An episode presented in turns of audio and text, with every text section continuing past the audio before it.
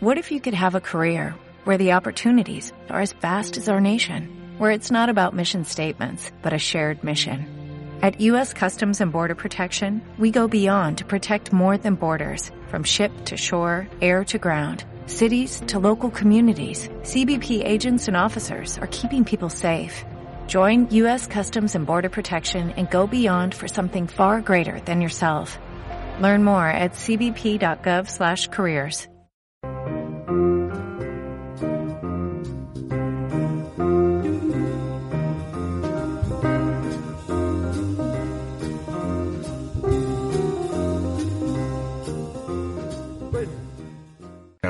del pensamiento.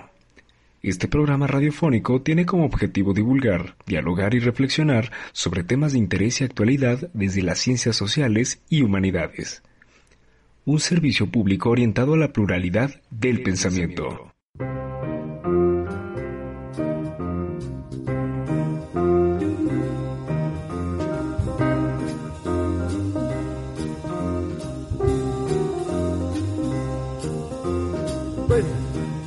Bienvenidos a Carromato del Pensamiento. El día de hoy hablaremos sobre los centros comerciales. En el mes de junio, varios países de Europa, en los que ha pasado el estado de alarma por la pandemia del COVID-19, volvieron a la nueva normalidad que concordó con la temporada de rebajas en tiendas y centros comerciales. La marca de ropa Zara, una de las tiendas más consumidas a nivel mundial y en países europeos, reunió largas filas de compradores que esperaban un turno para los descuentos. Por su parte, México, con un alargamiento del confinamiento, ha permitido la apertura de centros comerciales con determinadas reglas de salud y con horarios específicos. Algunas noticias del mes de junio revelan los siguientes resultados. Un titular reza, en plena emergencia sanitaria, cientos de personas hacen fila para entrar a un centro comercial en la Ciudad de México.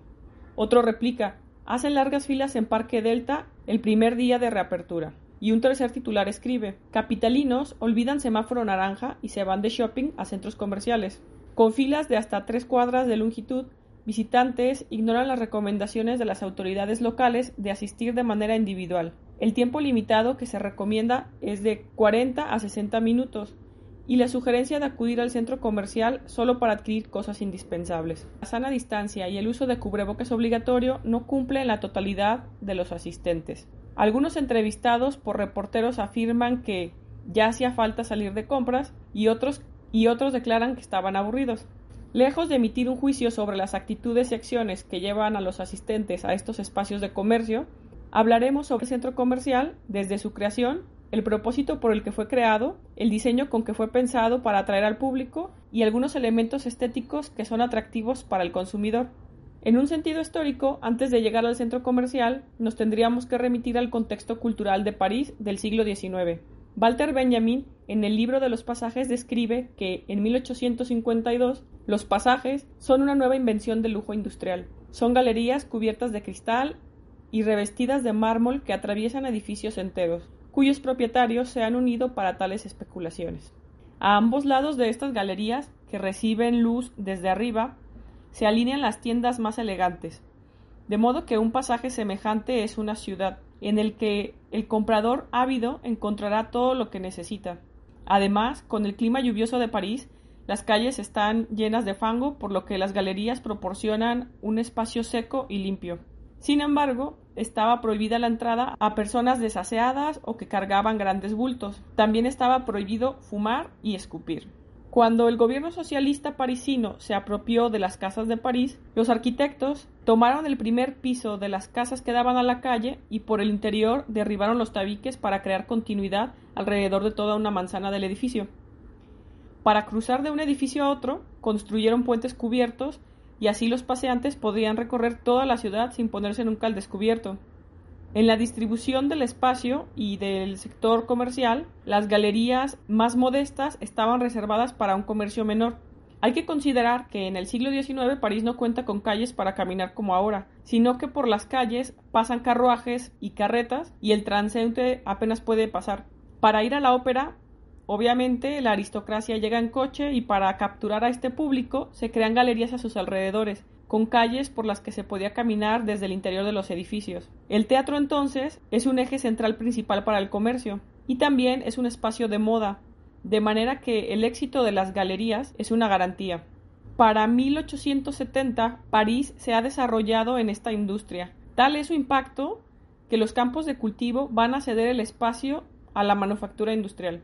Bajo las condiciones de esta nueva propuesta mercantil de oferta y demanda, intervienen distintos agentes como artistas y arquitectos que van a crear letreros publicitarios y también van a crear escaparates. Balzac es uno de los primeros en adivinar el poder del anuncio publicitario y del anuncio encubierto, en aquel momento los periódicos ignoraban la fuerza de la publicidad. Citando a Baudelaire, los grandes almacenes son los templos consagrados a esta embriaguez. Esta analogía de templo y almacén la recuperará en el siglo XXI Lipovetsky. Ahora bien, aunque la burguesía desconoce bastante sobre arte, se siente atraída por su participación, sobre todo porque comienza a encontrarla en estos espacios, en las galerías, como se puede ver en la decoración de los locales.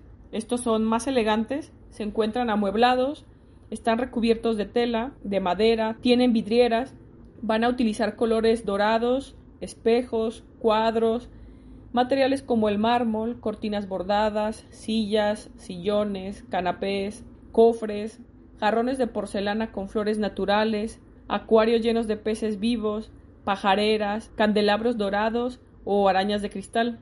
Y priman en las galerías los negocios de modistas. Es entonces que en la última década del siglo XIX se comienzan a edificar los primeros almacenes. El diseño de estos se va a inspirar en bazares orientales y utilizarán grabados y alfombras. Estos almacenes, con la intención de acoger a la multitud y de retenerla seduciéndola, es un fenómeno que se presenta por primera vez en la historia. Según Benjamin, los consumidores van a comenzar a sentirse como masa, Ahora bien, la logística de estos almacenes consiste en que toda la mercancía almacenada ahora se va a encontrar frente a los ojos. El asistente podrá dominar todas las plantas del almacén a golpe de vista y en su momento será capaz de pagar precios fijos y la opción de poder devolver el producto si no se encuentra satisfecho con él. Este es entonces un punto de inflexión para la historia. El comerciante parisino hace dos descubrimientos que van a conmocionar el mundo de la novedad. Uno de ellos es el escaparate y el otro es el empleado masculino y el impacto que tiene en las mujeres. El escaparate se va a engalanar y el empleado masculino va a sustituir la seducción del hombre por la mujer.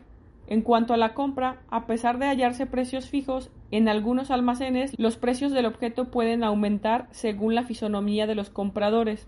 Otro dato comercial es que aparecen las comisiones por ventas al contado para los trabajadores. Bajo este contexto, y que he hablado sobre Benjamin, los apuntes que he mencionado son considerados a partir de la teoría crítica de la Escuela de Frankfurt acerca del análisis que realiza sobre la industria cultural y sobre la búsqueda de sensacionalismo. Y para un análisis más contemporáneo, vamos a acudir a Jan Serroy y Gili Povetsky, en el libro La estetización del mundo moderno explican la imperiosa necesidad de considerar qué es lo que acontece en la sociedad, cuáles son sus valores y cómo se relacionan con su forma de consumo. Citaré algunos elementos, los más significativos. Hedonismo, individualismo, ocio capitalizado, deseo y búsqueda de la felicidad, aunque este último no es exclusivo de esta época. En el siglo XX, en los años 50, los grandes almacenes, los supermercados y los hipermercados son el espacio para una vida de consumo con un sentido estetizado. Participarán de ella arquitectos, urbanistas y paisajistas. La lógica comercial consiste en dar salida a la fabricación de productos en serie y para que se propague un modelo consumista hay que vender mucho a buen precio y bajar los costos de producción al máximo. Como los puntos de venta de espacio libre se encontraban en el centro de las ciudades, se construye una arquitectura específica de espacio cerrado para las periferias de las ciudades, lo que hoy conocemos como centros comerciales y supermercados.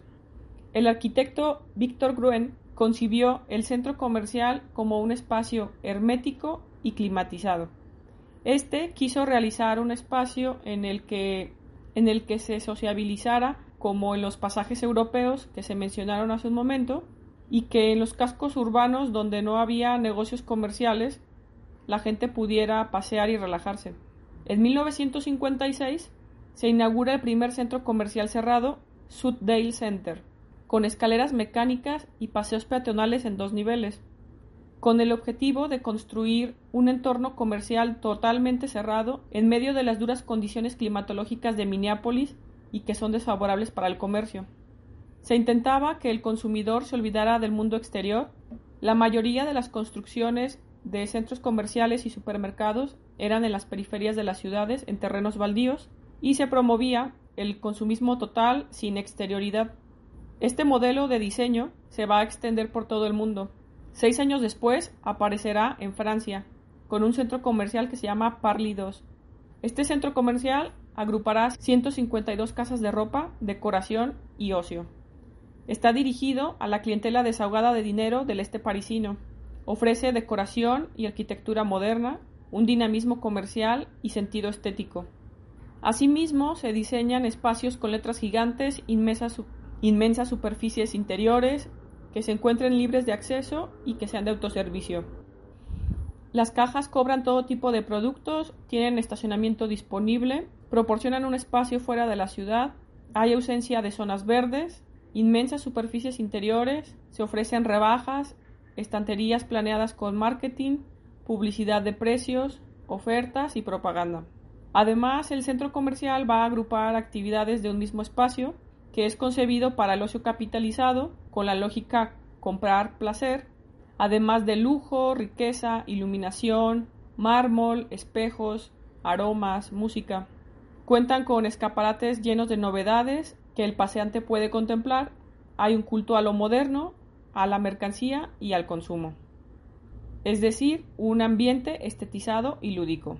Además, proporcionan zonas de esparcimiento, terrazas, bares, bancas, decorados, mármol, materiales brillantes, estatuas, flores, cascadas, climatización, lo que permiten pasar un rato con una ocupación para las masas consumistas, Aquí entonces se pasa del fetichismo de la mercancía al fetichismo de las marcas. Estas características mencionadas no están actualizadas al siglo XXI, por lo que podríamos agregar una nueva presencia y lógica para centros comerciales o supermercados. Por ejemplo, la arquitectura y el urbanismo se encarga de construir de manera inmobiliaria una serie de torres que ya cuentan con gimnasios, centros comerciales, quizá algún espacio de esparcimiento y algunos otros locales con servicios de interés general. Ahora bien, ¿qué busca el público? Tras este análisis filosófico, el público lo que quiere es experiencia, además tiene una actitud turística al estar paseando, sobre todo si se encuentra en un centro comercial alejado a lo conocido. Esta experiencia puede ser exponencial si se trata de un centro comercial que trabaja con marcas de lujo, busca novedades sin peligro, ocupar el tiempo un espacio abierto a todos.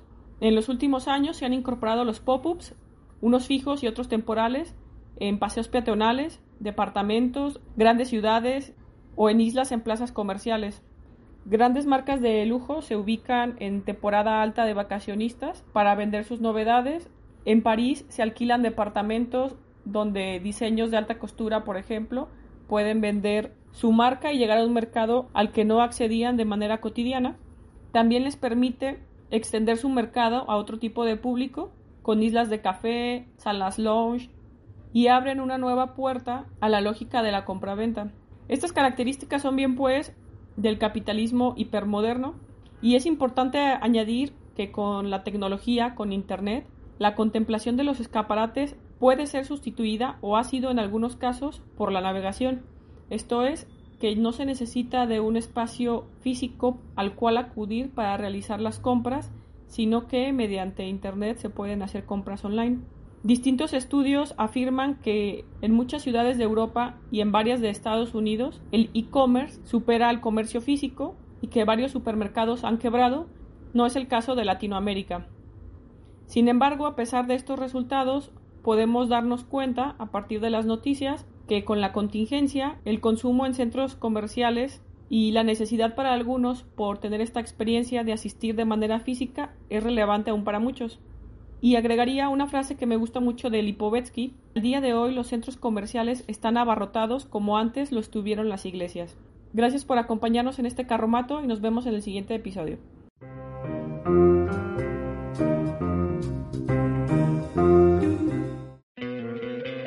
¿No te encantaría tener 100 dólares extra en tu bolsillo? Haz que un experto bilingüe de TurboTax declare tus impuestos para el 31 de marzo y obtén 100 dólares de vuelta al instante.